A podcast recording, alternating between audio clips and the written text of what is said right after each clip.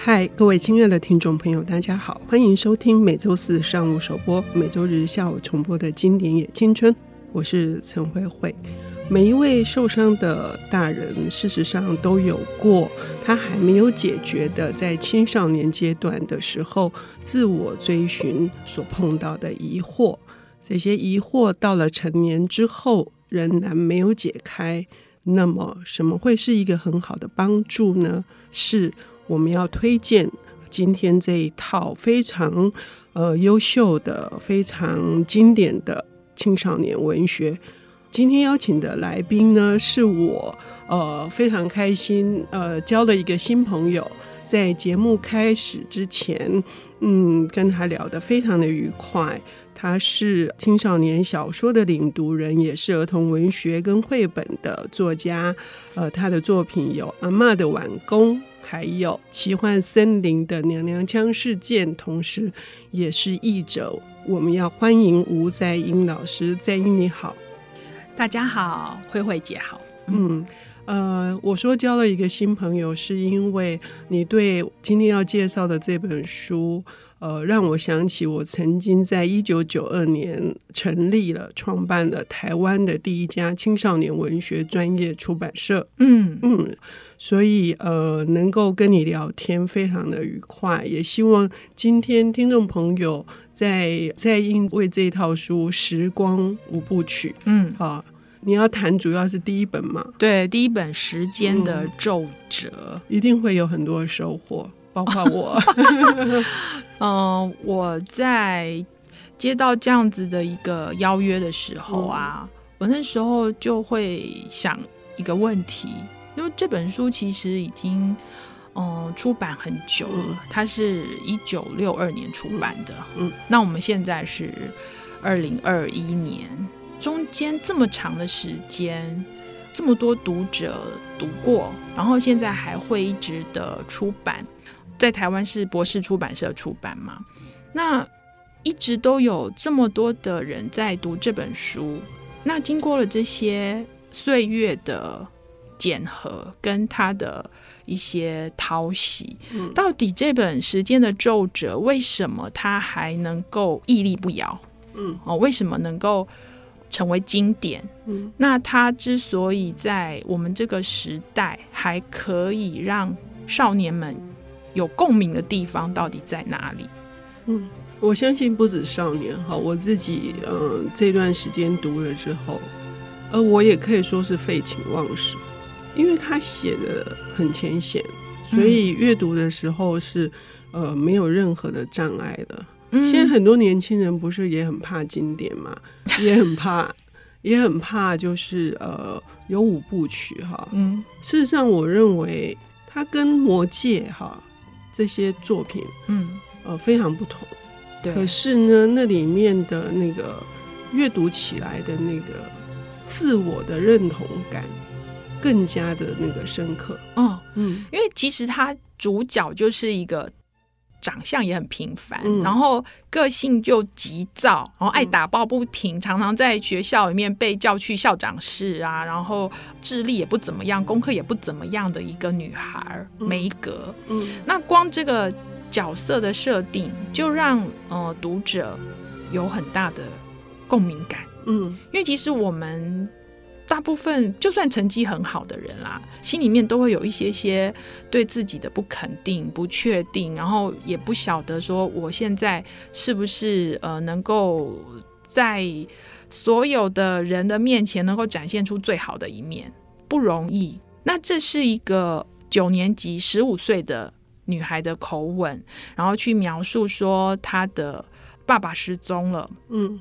好一阵子，然后妈妈一直坚持着一些理念，好，然后养他们梅格自己，然后还有两个双胞胎弟弟，还有一个最小的才五岁的小弟查尔斯。嗯，那他们这个家庭在不要说现代啦，嗯，在当时那个年代，可以想见有多少的那叫什么？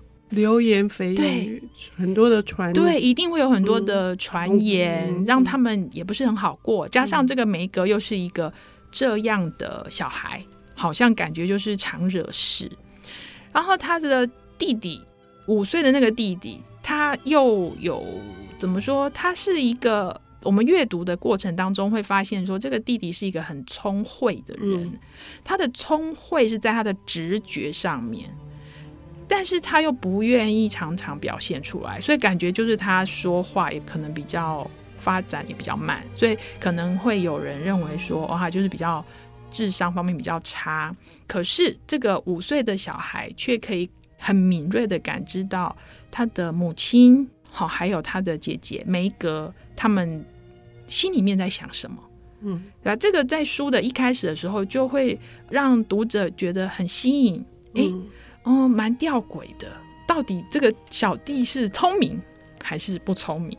嗯、然后，所谓聪明的定义是什么？嗯，哦，我们现在很多人都觉得，哎，聪明就是你成绩不错嘛，哈，然后可能这个利落啊，哈。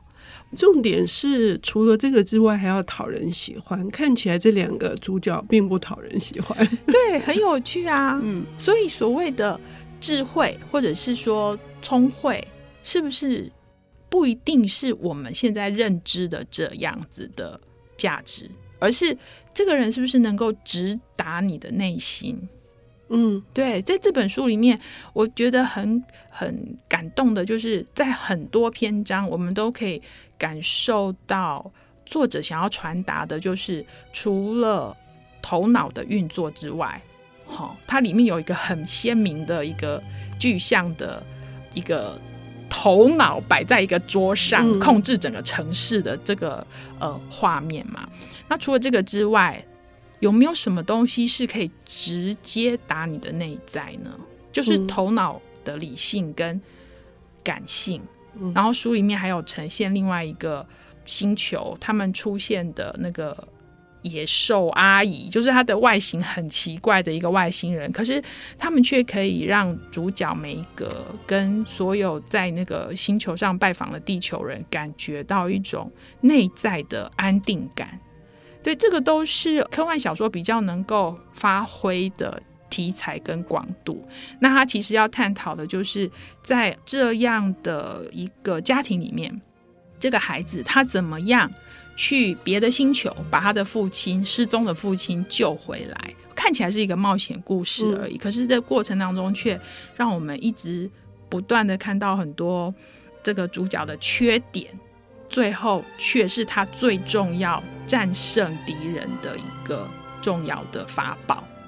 我们听到这里哈，在英讲到了两个主要的主角，他们的个性上的缺点，很可能也会变成他们能够去把父亲成功的营救回来的一个。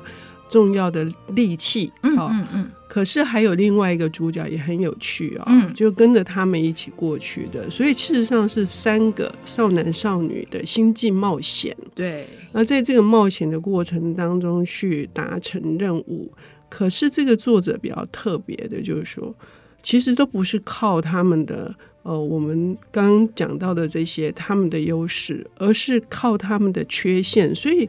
这很妙哎、欸，就是说，我们成人在看待小孩，或者是我们看待自己，我们是对我们自己个性上面的缺点，我们其实是避而不谈，或者是我们甚至是觉得那是应该是很羞耻的一件事情啊。嗯嗯。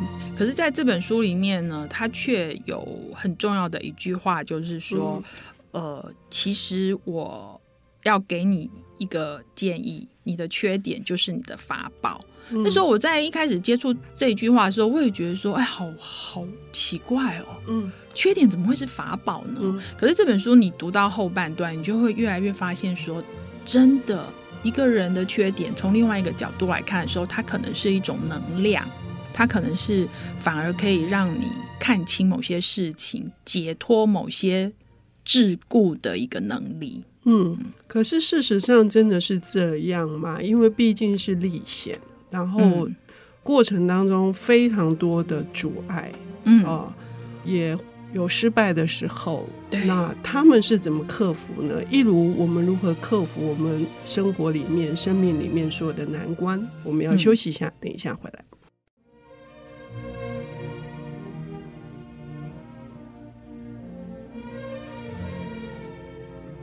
欢迎回到《经典野青春》。我们今天邀请到的领读人是青少年小说的推广人，她也是儿童文学跟绘本的作家吴在英小姐。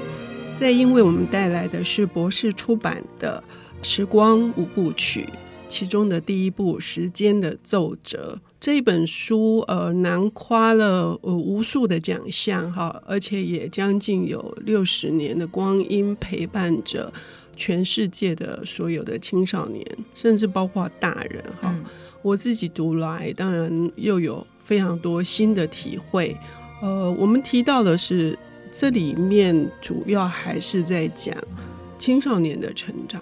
嗯嗯，然后这个成长是心灵的成长，心灵的茁壮，哈，心灵的找到更大的坚定的力量，好，然后给自己更多的信心跟希望去面对。对，可是这非常难哈。作者如何让我们跟着这些少年少女们去经历这个非常艰辛的一个过程呢？嗯他作者呢，就是这个呃麦德林兰戈嘛，他就是让梅格还有他的学校同学凯尔文，哦，他是高二生，十七岁，然后比呃梅格大个两岁，还有他的小弟查尔斯，他们三个就是呃跟着他们住家附近新认识的那个，算是比较有一些。奇幻能力的某太太、谁太太、啥太太这样子，嗯、然后他们就是带着呃，让这三个孩子有机会到星际去。那个星球叫卡马宙星，嗯、他们的爸爸就是在那颗星球上面等待他们的救援。那卡马宙星他们刚去的时候啊，他们就发现说，哇，这个只要有一家门一开，就全部的门都开，然后每一个孩子都出来，然后拍球的这个。节奏都一样，好像就是都没有差异性，然后一切都非常的井然有序。嗯，这个感觉是很和平哎。嗯，那、他们是不是呃也在过这样的日子的时候，就是呃非常的开心呢？嗯，这个其实这个作者他在这样子的设定的时候，其实，在我们读这个部分的时候，我们就会开始有一种很诡异的感觉。那我们在刚才那一段，我们有谈到说，因为主角跟这个他的弟弟查尔斯，他们在这个社会上都不是那么的一致众人吹捧的一个对象，他们可能就是比较在学校里面也比较边缘，然后在呃整个社区里面，爸爸又失踪了嘛，哈，嗯，然后妈妈又是一个科学家，就在那个年代都是非常惹人争议的一个家庭。那他们来到了这个星球，是怎么样来看待自己的不同？嗯，因为其实，在我们地球的生活里面，我们可能会觉得说，哦，我们最好不要跟人家太不同，这样子可能会有很多的呃，就是冲突啊、挣扎，心里面的不舒服。可是到了这个星球，当你发现所有的人都都一样的时候，那你会觉得怎么样呢？这个反差就是读者在读这本书的时候就会觉得很值得去思考的，然后就发现说，哦，原来这个卡马宙星上是有一个大头脑在控制着所有人的节奏，而且他还讲这样的话，他说：“诶，我免除大家的痛苦跟忧虑啊，嗯、我承担所有思考跟决定的责任。”嗯，刚才的这一段话在书里面呈现的时候，我。我觉得应该很多的读者在读，不管是年轻人还是说大人们，在读到这一段，可能都会觉得啊，似是而非耶，好像也对呀。嗯、哦，家里面什么很多事情就是呃，有人决定，有人思考，那我就是 follow，我不是很轻松吗？嗯，这样有什么不好？所以他们才会有这个星球上这样子的一个设定。嗯、问题是这个主角就是梅格，他就觉得怪。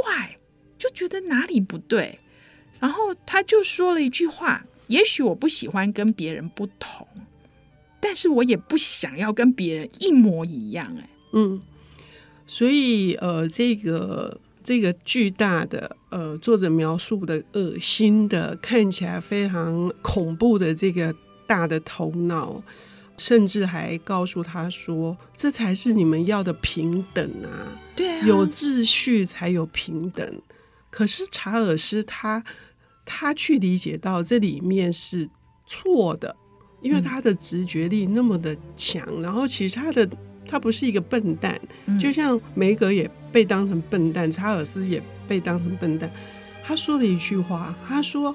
平等不是相像，平等跟相像是两回事。就是说，平等不是把每一个人都像一个模子一样，嗯，是呃，就是工厂制造出来的。所以他们看到的那一些人，都是几乎就像是一复制品，嗯，是没有独立的个性，没有特色，对，好，没有差异，可能也没有自己的自由意志力，嗯。嗯。可是在英也说的对，很多人他们就希望他们不要花脑筋啊，伤脑筋的事情让别人去做就好了。所以我觉得我只要乖乖的听话。对，所以我就觉得像这样子的小说，它最有趣的地方就是当很多人在说呃啊我不要伤脑筋啊的时候。你再回来看看这本书，你真的会觉得说，哎呦，如果真的有一天都不要伤脑筋，都由别人来做决定的时候，是不是很毛骨悚然？嗯，对，这个就是呃，我觉得作者他在书里面一直想要提出来跟读者对话的部分。嗯嗯、我很喜欢这个作家，是因为他这本书为什么会这么多年之后还这么值得看，就是因为他在书里面一直不断的提出一些问题。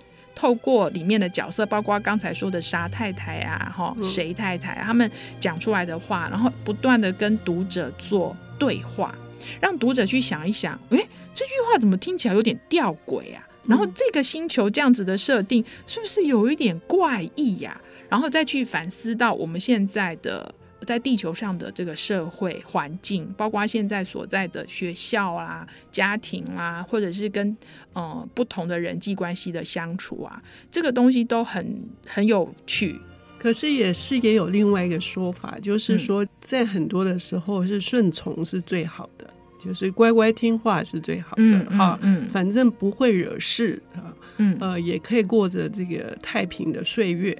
对对。对所以这个也是在读这本书的时候值得我们去思考的。是，就是这本书的作者他其实没有提出一个答案，嗯，但是他希望呃所有的读者跟着作者一起去思考这件事情。嗯，也许在某种程度上，我们有一些呃共同的相像，或者是共同的一些呃价值，但是在什么样的地方我们要保有做自己的这个部分，嗯，所以这本书它很棒的地方就是，其实它是非常宏观的，嗯，不是一个就是很窄小的一个结局，让你觉得说哇，嗯，我们就是要怎么样怎么样，没有，它就是非常宽大的让大家去思考。那我在这边还要提出来说，我很喜欢书里面的一个部分，就是他们后来又到了另外一个星球。就是我刚才说那个野兽阿姨的星球，嗯、呃，这里面的这些呃生物体，他们其实看不见东西，嗯，但是他们却可以感受到东西，嗯，所以他们就说了一句话，我也很想要跟听众分享。他说：“嗯，我们在意的不是你们说的那些看得见的东西，好，嗯，看得见的能力可能有局限。”反而是看不见的东西，因为看得见的东西可能是暂时的，看不见的才会永恒不朽。嗯，那我就会想到，哇，好好厉害哦！因为我们其实都很在乎看得见的东西，什么钱啊，然后什么这个成绩单啊，什么。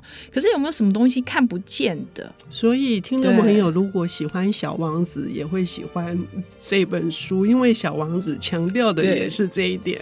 对。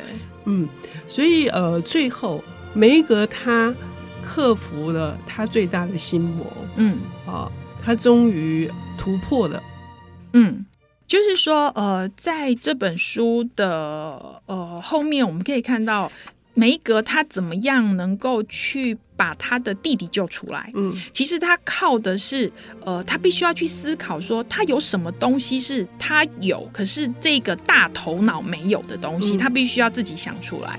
后来发现，哦，难道是愤怒吗？因为他发现他愤怒的时候，他就不会接收这个大头脑的控制。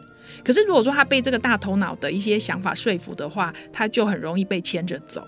可是他如果说觉开始愤怒，他就觉得不会被限制，他就觉得哎，是不是愤怒？可是他后来发现也不是，因为愤怒这个东西大头脑也有。嗯，他就终于想到了，他其实拥有的就是爱的力量。大头脑没有嘛？因为他希望的是一个平等的社会，就是大家都是一样的东西，所以他就开始用爱的力量来把他的弟弟救回来。嗯，要得到爱的力量，并没有那么容易。嗯，他是怎么样发现的呢？时光五部曲，还有银河的裂缝、倾斜的星球、末日的逆袭，以及超时空之谜。欢迎各位听众朋友展卷阅读。谢谢在英，谢谢。